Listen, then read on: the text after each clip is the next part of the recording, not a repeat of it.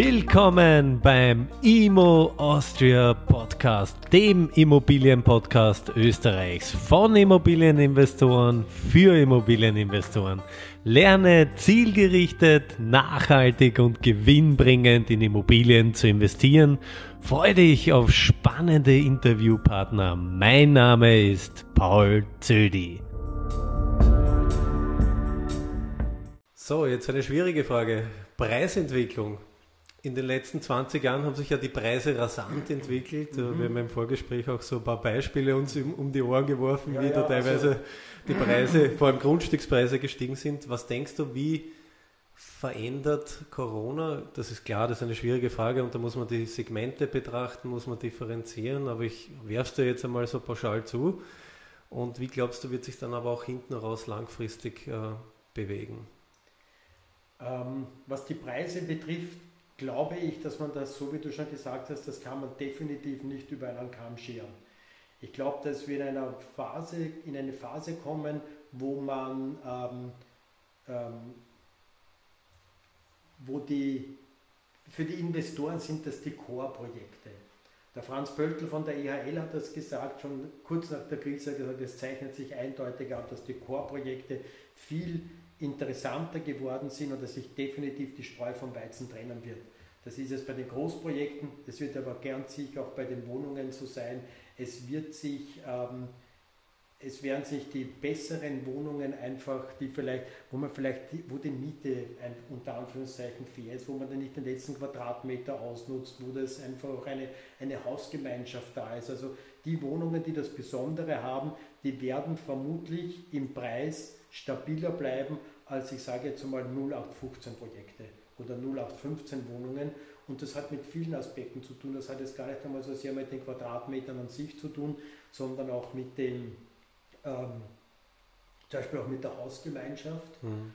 Und ähm, was du ja auch, was wir ja auch zum Vorfeld noch ein bisschen besprochen haben, es geht auch immer darum, wie du dich, wie du als Mieter auch behandelt wirst. Und dann zahlst du es ja eher lieber die Miete, wenn man das jetzt vom Mietstand, von der Mieterseite sieht, als wenn du immer das Gefühl hast, naja, die nutzen das jetzt nur aus und noch den letzten Quadratmeter und überhaupt. Also ein Makler hat einmal gesagt, dass man damals noch Schilling hat er gemeint, die letzten paar hundert erlassen immer den anderen und das hat schon seine Berechtigung.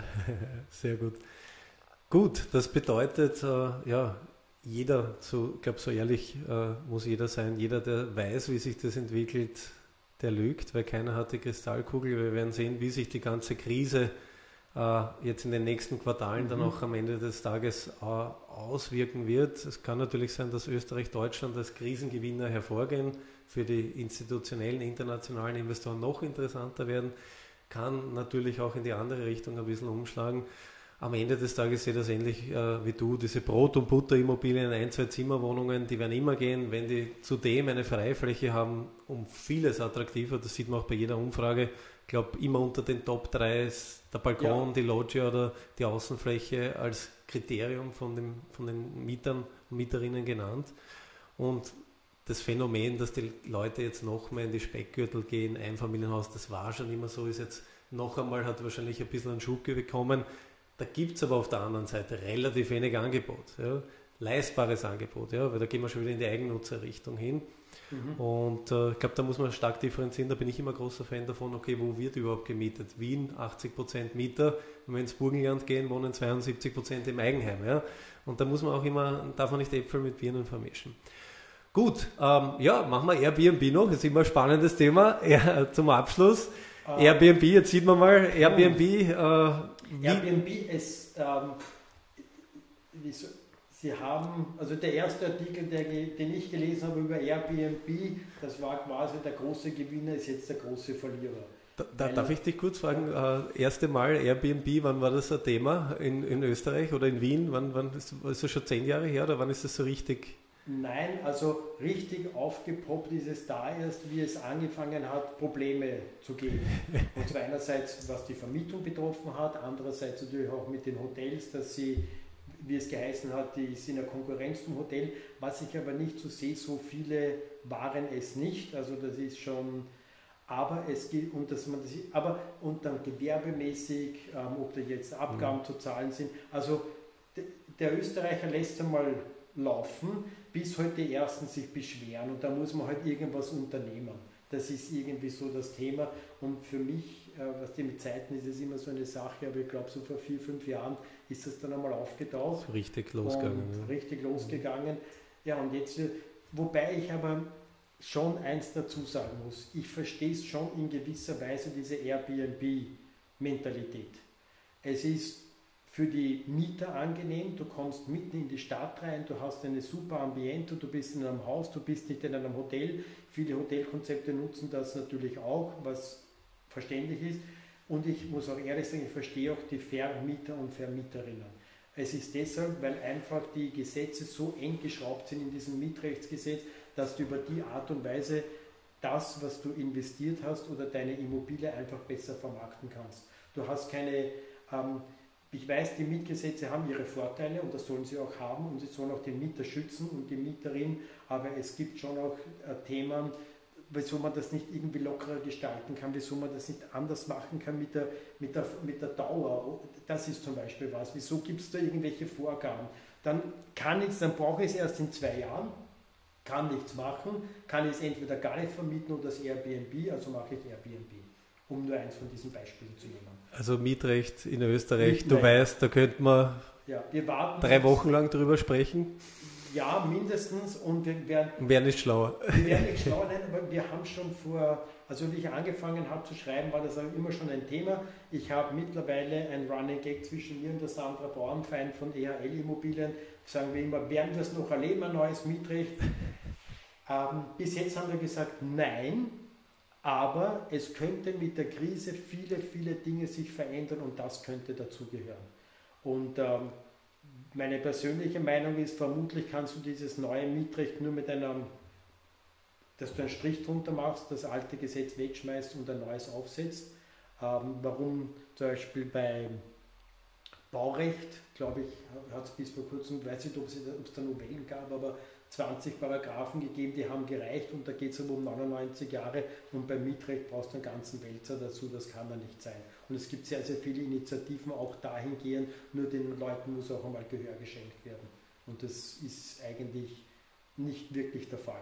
Also und es gibt, eine, gibt sicher super faire Lösungen. Also ich bin sehr gespannt, äh, ob man vor allem diesen alten Mietadel, der da noch mit Friedenszinsen irgendwo im großen Altbauwohnungen zu, äh, ja, ich sage es mal vorsichtig, sehr geringen Mieten äh, wohnt und herrscht, ob das wirklich irgendwann aufgebrochen wird, weil das stehen natürlich gewisse Interessen dahinter.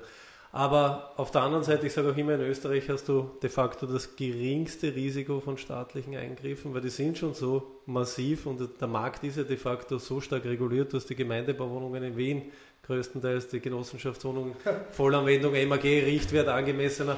Der das sagen die deutschen Investoren auch immer. Ja, also ja ich habe mal gefragt, ob sie, sie haben gesagt, ja super, Winter ist schon alles reguliert, da kann nicht mehr viel passieren die und haben recht gehabt, weil in Deutschland ist es ja dann noch einmal ein Eck heftiger geworden. Ja, also ja, die Frau Lomsch und die Berliner haben sich ja den den, den Wiener ja. Wohnmarkt oder das, das Wiener Konzept äh, als Vorbild genommen. Ne? Ja, aber nur leider von falschen Voraussetzungen ausgehend, aber sie haben es als Vorbild genommen, wobei ein deutscher Investor gesagt hat, wer hätte das gedacht, dass der deutsche Mietdeckel noch zu toppen sein wird, ne? jetzt absolut, absolut. Gut, das heißt, wir wissen äh, ja alle nicht, wo es hingeht. Wir können mutmaßen. Wichtig ist, am Ball zu bleiben, sich zu informieren, sich auszutauschen. Jetzt vielleicht was ganz anderes, lieber also Walter. Also wichtig ist auf jeden Fall ja? mal deinen Podcast weiterzugeben, ja, weil du bleibst am Ball und du bist am Ball und du informierst doch immer sehr gut. Also das ist schon mal, insofern ist eine Quelle der Podcast. Super, ja. vielen, vielen Dank. Du Walter, was anderes. Äh, Lieblingsbuch, Immobilienlieblingsbuch, machen wir mal Immobilienlieblingsbuch. Hast du da ad hoc irgendwas, was dir einfällt, was du unlängst oder gelesen hast, was du Ein Immobilienlieblingsbuch, ähm, ja, das war aber keins, das es offiziell gegeben hat. Ich glaube, das war vom Hans-Jörg Ulreich, von Ulreich Bauträger. Der hat einmal alle seine Projekte in so einem Buch aufgelistet und da waren schon ein paar super Sachen dabei, also was Dachausbauten betroffen hat und so weiter. Und sonst ähm, den Immo-Preisspiegel. Er hat nur mal gemeint, also sonst den Immo-Preisspiegel von ja, der WKO. Den auch.